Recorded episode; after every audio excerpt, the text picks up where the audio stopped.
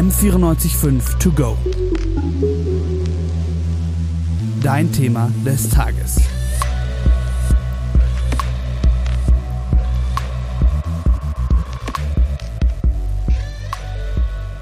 Jeder kennt es, dieses ganz bestimmte Gefühl im Urlaub. Man möchte Kultur erleben, eine Stadt erkunden oder die Natur genießen und dann, ähm, ja, man ist dort nicht allein. Und man ist nicht nur nicht allein, man findet sich in einer Menge an Menschen wieder, die genau zur selben Zeit am selben Ort dasselbe vorhaben. Touristinnen. Man hasst sie und ist gleichzeitig selbst Teil von ihnen. Das Szenario, das ich eben beschrieben habe, könnte eine Form sein, wie Overtourism aussieht keine Einheimischen mehr, nur noch TouristInnen, die durch die Innenstadt tingeln und anstatt lokaler Spezialitäten werden Magneten verkauft. Overtourism, das ist ein Modewort und das Cambridge Dictionary beschreibt es folgendermaßen. Overtourism is the situation when too many people visit a place on holiday so that the place is spoiled and life is made difficult for the people who live there. Also Overtourism zerstört die Orte und macht das Leben für Einheimische schwer. Bekannte Beispiele für Overtourism wären Barcelona und Venedig. In Pandemiezeiten ist es schwer vorstellbar, sich plötzlich in einer Menschenmasse wiederzufinden oder ordentlich Urlaub zu machen. Aber tatsächlich kann das oben beschriebene Szenario so auch in Pandemiezeiten stattfinden. Die BerlinerInnen stürmen an die Ostsee und die MünchnerInnen ins Alpenvorland. Overtourism findet nicht nur in Venedig statt, Overtourism passiert auch genau vor unserer Haustür. Auch in Corona-Zeiten. Und darum geht es heute im M945 To Go Podcast Overtourism in Corona-Zeiten. Ich bin Daniela Wiegand und ich spreche mit dem Tourismusforscher Jürgen Schmude und mit Bastian Eiter. Er ist der Bürgermeister der touristisch viel besuchten Gemeinde Walgau im Landkreis Garmisch-Partenkirchen. Das Cambridge Dictionary hat sicherlich nicht unrecht, wenn es schreibt, dass Overtourism ist, wenn too many people visit a place on holiday. Ich als Laie würde einfach sagen, Overtourism ist zum Beispiel, wenn man mehr Wanderer als Bäume im Wald sieht oder wenn du für einen Fotospot anstehen musst. Tatsächlich aber liegen dem Begriff mehrere Dimensionen zugrunde, wie mir der Tourismusforscher Jürgen Schmude erklärt. Overtourism zu definieren ist gar nicht so einfach, äh, weil wir sprechen von verschiedenen Dimensionen von Overtourism. In der Wissenschaft, in der Tourismuswissenschaft werden sechs Dimensionen von Overtourism unterschieden. Da geht es zum Beispiel um die perzeptuelle Dimension. Das heißt also, wann werden die Einheimischen in ihrer Lebensqualität geschädigt und wann wird der Reisende in seinem Reiseerlebnis, in der Wahrnehmung geschädigt. Ja, dann gibt es aber auch sowas wie die ökologische Dimension, wann wird die Umwelt geschädigt, äh, die ökonomische Dimension, wann haben die Einheimischen wirklich ökonomische Nachteile. Das ist diese Diskussion um Airbnb, Entzug von Wohnraum. Und das macht die Sache so schwierig. Eigentlich nicht eine allgemeingültige Definition geben und dann daraus folgern, dass alle sechs Dimensionen an jedem Standort eine Rolle spielen. Also wir müssen uns nachher jeden Standort einzeln anschauen. Also es gibt nicht äh, also in Anführungszeichen ge gesprochen, ein einheitliches Krankheitsbild.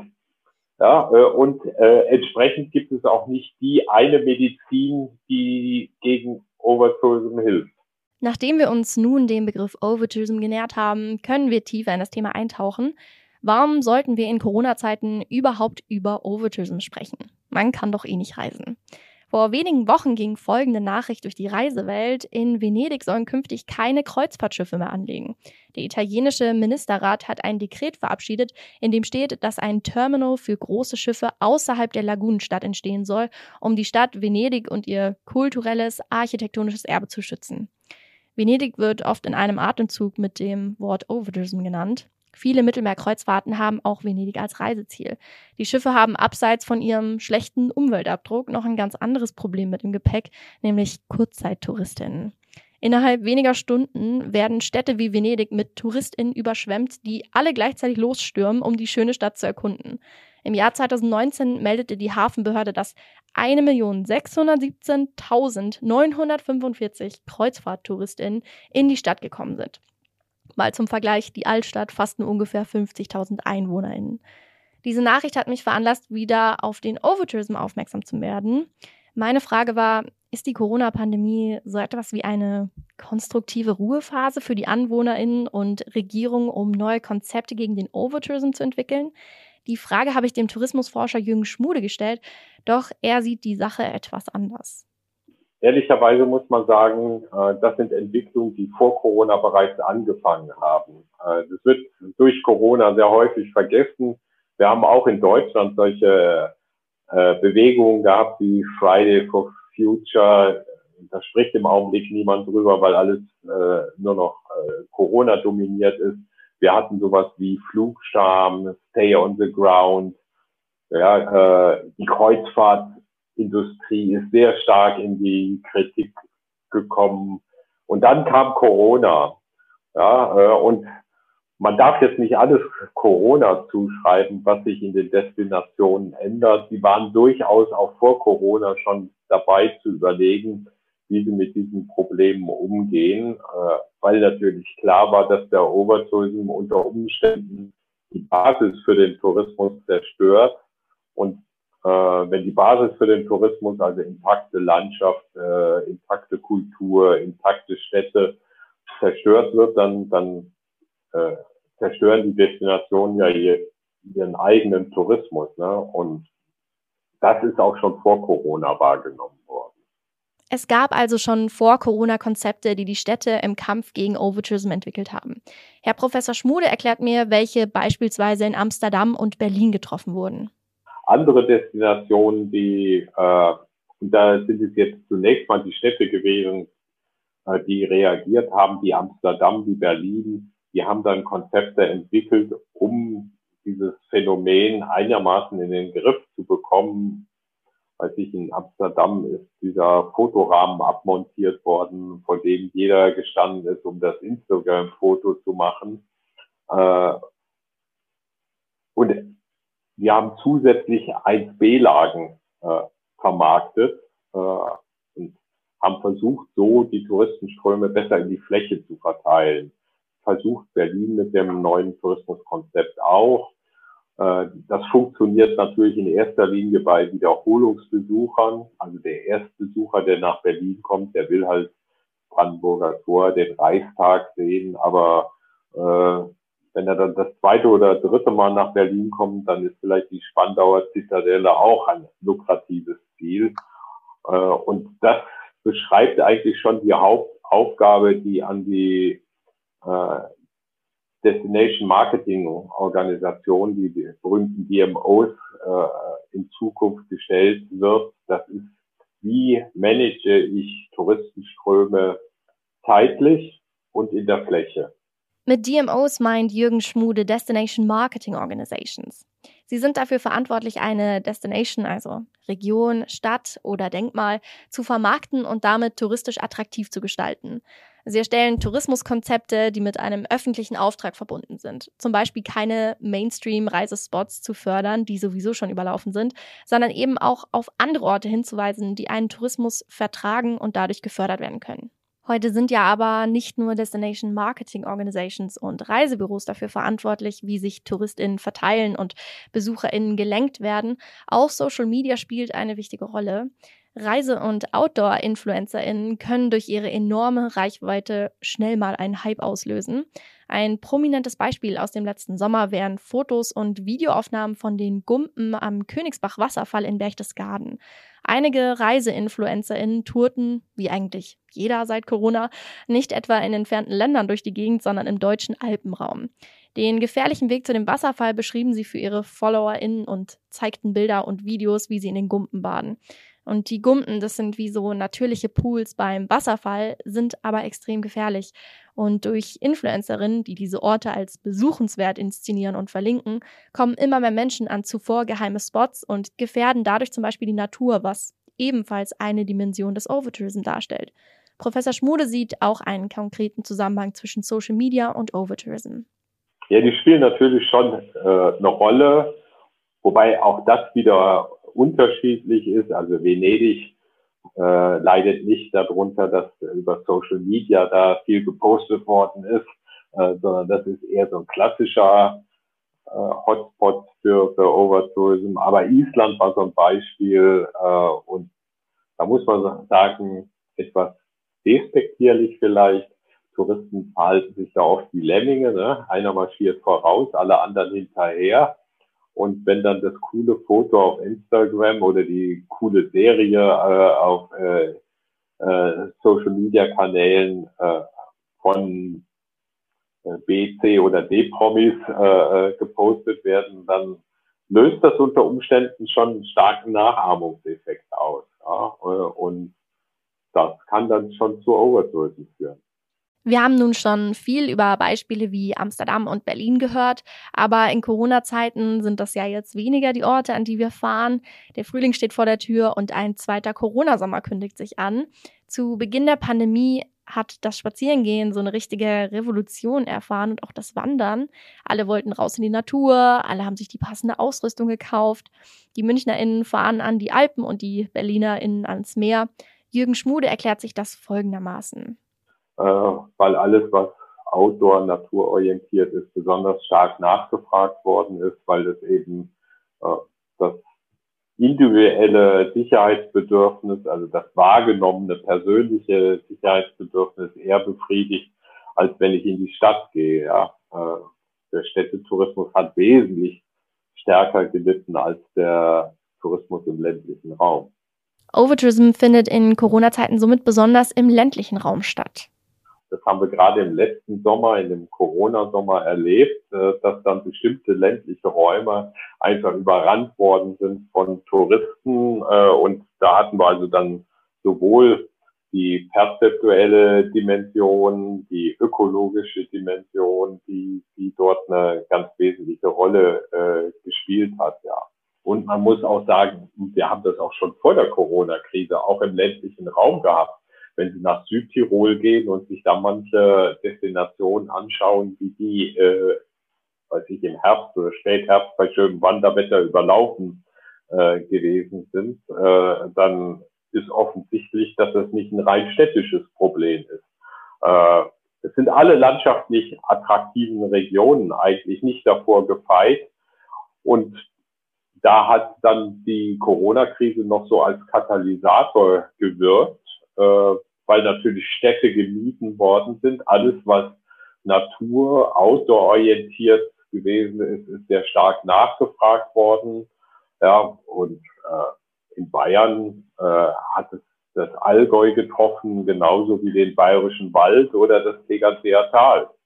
Ja, äh, und äh, aber ähnliche Berichte kennen wir von der Nordsee, kennen wir von der Ostsee. Äh, also da ist kein ländlicher Raum dann vorgefeit. Ne?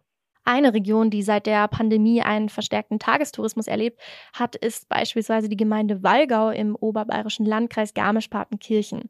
Besondere Aufmerksamkeit hat die Gemeinde durch eine Demonstration der AnwohnerInnen letzten Sommer erlangt. Die Demonstration richtete sich gegen den Transitverkehr, denn durch die Gemeinde Wallgau verläuft die Bundesstraße B11.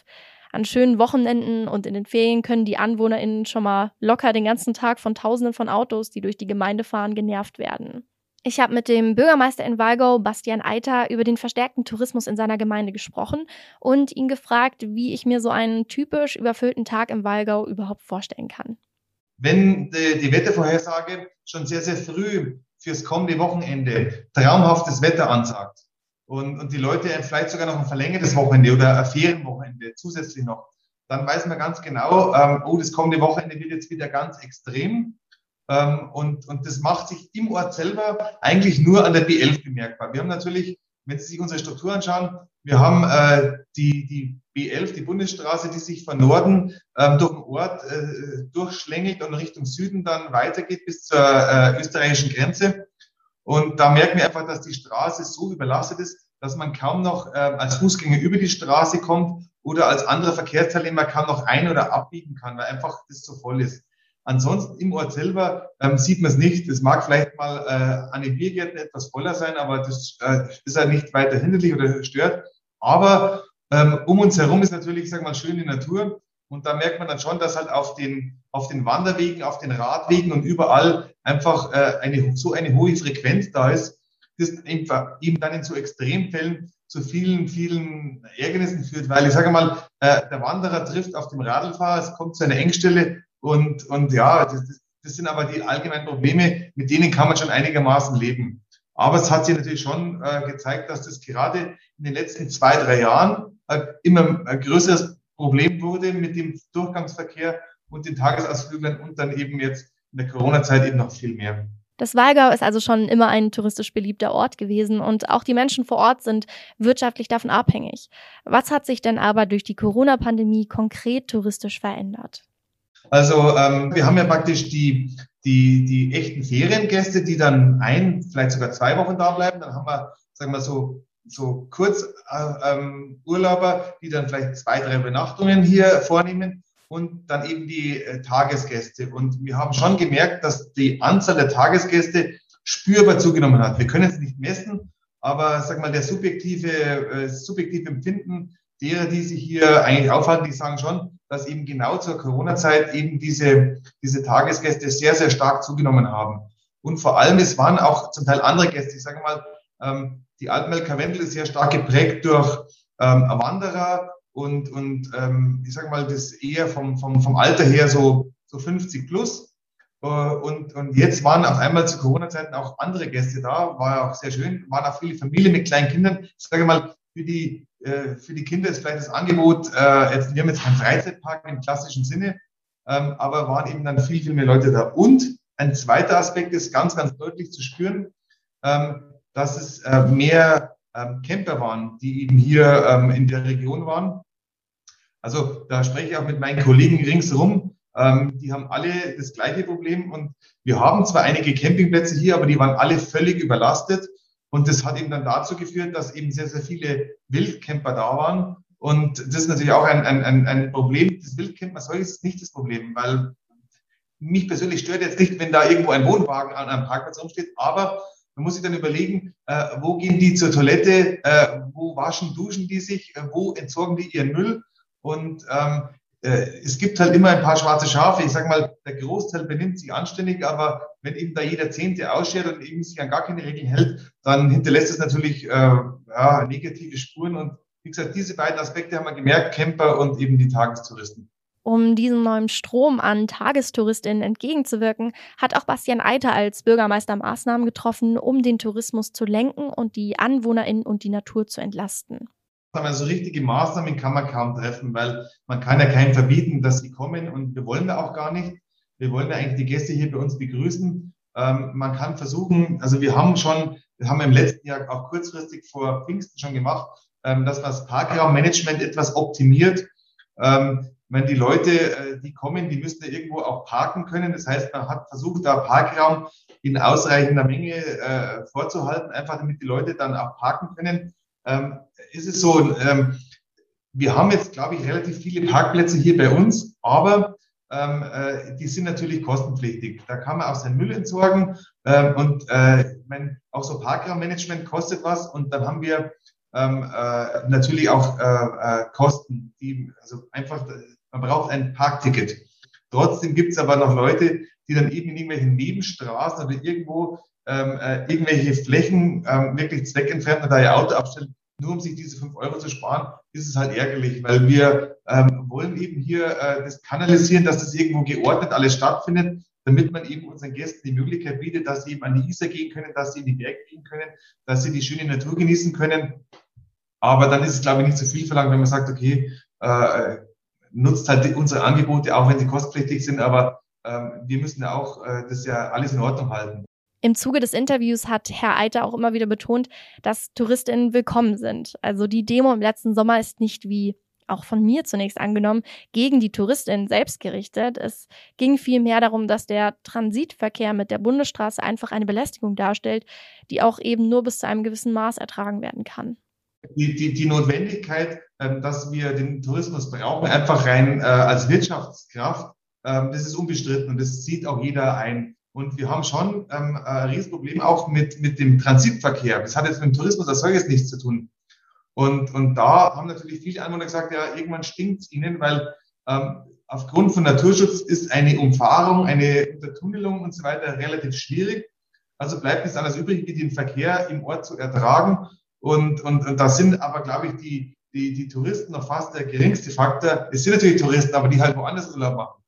Und, und, und da ist halt schon irgendwo mal ähm, an manchen Tagen einfach, äh, ja, das war einfach das, das Maß voll und, und, und man konnte sich den kaum noch erwehren, kommt, kommt er dann noch sozusagen erschwerend hinzu. Gerade jetzt im Frühling, wenn das Wetter wieder wärmer wird und der nächste Pandemie-Sommer schon vor der Tür steht und das Umland wieder lockt, ist es umso wichtiger, aus dem letzten Sommer zu lernen.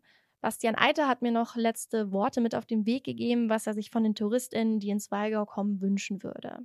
Die sind alle herzlich willkommen, aber natürlich ähm, soll sich jeder äh, an, an, an gewisse Regeln halten. Und letzten Endes, warum kommen Sie denn zu uns? Ähm, sie wollen alle die schöne Natur genießen. Und deswegen ist doch unsere gemeinsame Aufgabe, eben diesen Naturraum äh, zu schützen und zu erhalten, um ihn eben auch für die nachfolgenden Generationen eben auch, dass wir die alle noch genießen können. Und das ist genau der Punkt, wenn wir uns alle irgendwo ja, Rücksicht aufeinander äh, nehmen und, und es gibt halt einfach mal gewisse Regeln. Ich darf halt nicht irgendwo im Naturschutz umeinander laufen. Ähm, ähm, die Leute, die spazieren gehen, die Leute, die mit dem Rad fahren, die sollen einfach auf den Wegen bleiben und nicht querfeld einlaufen. Gerade jetzt in der Übergangszeit, wenn vielleicht noch die, die, die Tiere und so weiter noch, äh, ich sag mal, die, auch die Tiere, die Tiere befinden sich noch ein bisschen in einem, in einem, in einem Winterschlaf. Und wenn ich jetzt da querfeld einrenne und dann die alle aufschrecke, ist ja auch nicht zielführend. Und ähm, es ist auch in, in aller Munde momentan der Naturfluss Isar, der praktisch im Bereich vom Grüner Stauwehr bis nach Vorderes ja eigentlich noch völlig äh, naturnah äh, geblieben ist. Ähm, als sagt man ja immer der letzte Wildfluss äh, mit vielen Bodenbrütern und so weiter. Da muss ich einfach aufpassen, wo ich hintritt, im wahrsten Sinne des Wortes, und vielleicht auch mal meine Hunde anleine, damit die einfach nicht äh, äh, ja, irgendwas kaputt machen, was ich im Nachhinein bereue. Und die Unkenntnis von vielen, ähm, äh, wie ich einfach richtig mit der Natur umgehe, die ist manchmal schlecht. Aber ansonsten, ähm, es kann jeder gerne kommen. Wir freuen uns, ähm, mit uns die Natur zu genießen, aber halt äh, einfach gewisse Regeln halten. Ich sage mal, Rücksicht aufeinander. Ohne Regel einfach Rücksicht aufeinander nehmen. Das hilft, glaube ich, schon viel weiter. Diese Wünsche gelten selbstverständlich nicht nur für die Gemeinde Walgau. Auch global gesehen muss sich unser Reisekonsum ändern.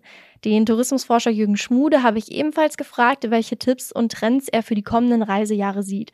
Auch für eine Welt nach Corona. Jeder von uns, äh, Sie genauso wie ich, äh, wir lösen äh, natürlich auch äh, so einen Reisefußabdruck aus mit unseren Reisen. Und da müssen wir uns klar machen, egal ob wir äh, den Wintertourismus in den Fokus nehmen oder den äh, Städtetourismus oder den Badetourismus, äh, der wesentliche Treiber für die Größe des Fußabdrucks ist unsere Mobilität.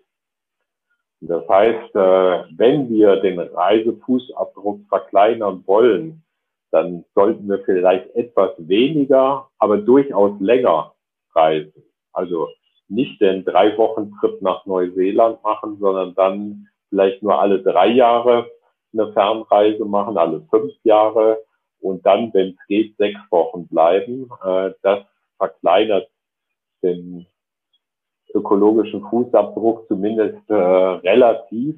Ja, äh, und, aber das zeigen die Umfragen, äh, die wir derzeit machen, durchaus, dass dann Umdenken stattfindet nicht jede Reise muss gemacht werden, nur weil sie möglich ist. Also der Junggesellenabschied in Barcelona, der Shoppingtrip nach Mailand oder Paris, äh, der wird in Zukunft stärker hinterfragt werden. Ich kann also zusammenfassen. Es gibt nicht den einen Overtourism. Es gibt auch nicht die eine Lösung. Overtourism hat viele Gesichter, ob nun am anderen Ende der Welt, in Venedig oder vor der eigenen Haustür im Walgau. Aber wir alle können dazu beitragen, unser Reisen auch in Corona-Zeiten zu verbessern. Vor allem eben Rücksicht aufeinander nehmen und unsere Reisefreiheit nicht ausnutzen, sondern besser gezielt benutzen. Es geht auch in der Debatte um Overtourism nicht darum, den Tourismus komplett zu verteufeln. Das Ziel ist es, einen nachhaltigen Umgang zu fördern, weil Reisen bildet und verbindet und ein nachhaltiger Tourismus erhält uns einfach dieses Privileg. Schreibt uns doch bei Social Media, wie ihr in Zukunft reisen wollt. Habt ihr die Corona-Pause genutzt, um über euren Reisekonsum nachzudenken? Und wenn ja, wohin soll es in einer Post-Corona-Zeit gehen? Vielleicht eine Weltrundreise, weil ihr jetzt erst recht Bock habt auf Reisen? Oder vielleicht weiterhin in die nähere Umgebung in und um Deutschland herum? Ich freue mich auf jeden Fall auf eure Antworten und danke euch fürs Zuhören.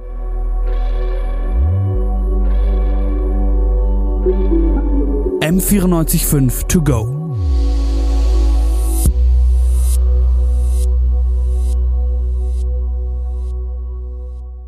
M945 To Go ist eine M945 Produktion.